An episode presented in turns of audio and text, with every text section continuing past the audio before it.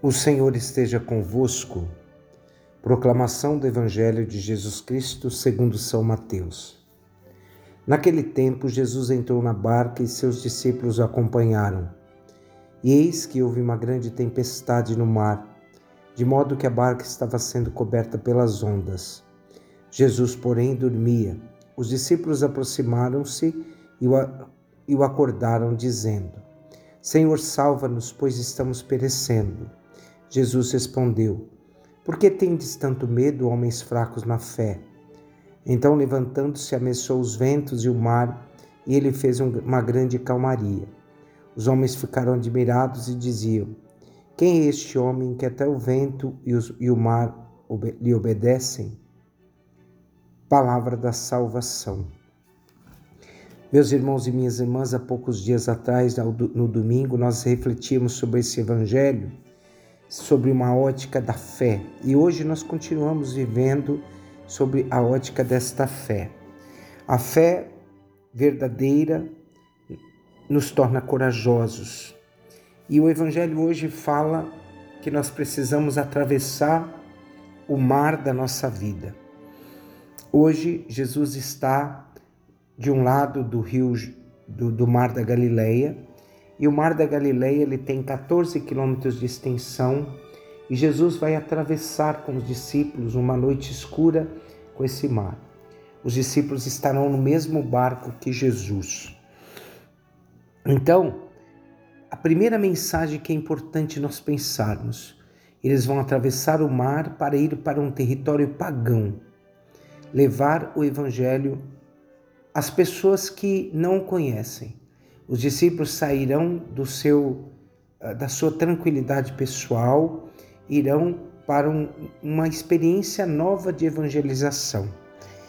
A fé em Jesus nos ajuda a superar as tempestades da vida e nos ajuda a levar a mensagem e atravessar esses mares que muitas vezes nos separam de levar o amor da palavra de Deus ao coração das pessoas. Hoje, na primeira leitura, nós vimos a destruição de Sodoma e Gomorra. Naquele momento da história, dá-se a impressão de que Deus poderia parecer não estar presente. Mas, quando nós vemos o evangelho de hoje, nós entendemos que Deus pode parecer que está dormindo, mas Deus não dorme. Ele está no mesmo barco que nós.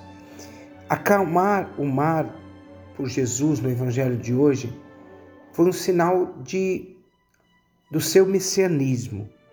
Era um poder divino que só era atribuído a Deus. E Jesus vai acalmar o mar e naquele momento ele revela aos seus discípulos a sua divindade.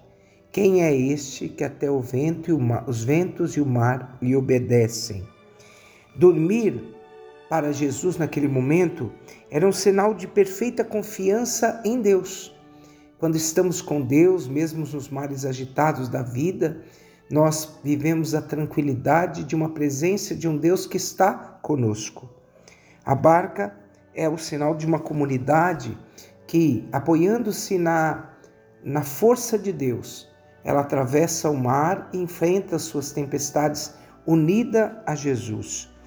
Jesus somos discípulos a levarem esse evangelho. E com isso, Jesus está querendo dizer aos discípulos: precisamos sempre encontrar uma nova maneira de levar o evangelho ao coração das pessoas. É importante que os discípulos entendam, eles serão testemunhas do anúncio do evangelho depois de um momento de tribulação. E o momento de tribulação que eles verão deve gerar dentro do coração uma fé. E é esta fé que o discípulo é convidado a levar aos corações das pessoas. A travessia é a abertura a um novo. Quando eu atravesso o mar, quando eu passo pelas agitações e vejo uma experiência real de Deus, o poder da minha pregação se torna cada vez mais forte. Usamos de muitos meios para evangelizar, mas a palavra de Jesus é que deve permanecer eternamente. E essa, para mim, deve ser a mensagem central do Evangelho.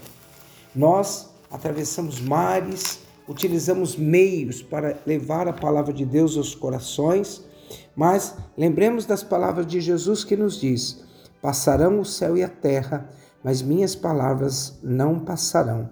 Ou seja, usamos de muitos modos para falar de Deus, mas a, a, a mensagem que deve ser imutável é a mensagem de Deus.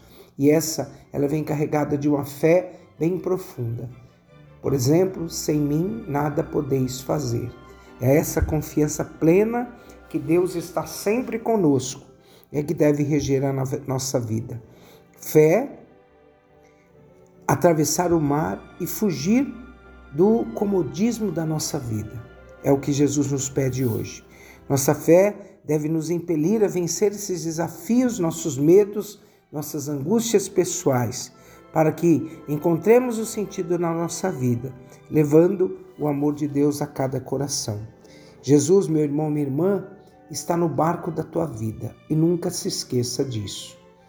Que desça sobre vós as bênçãos do Deus Todo-Poderoso, o Pai, o Filho e o Espírito Santo. Amém.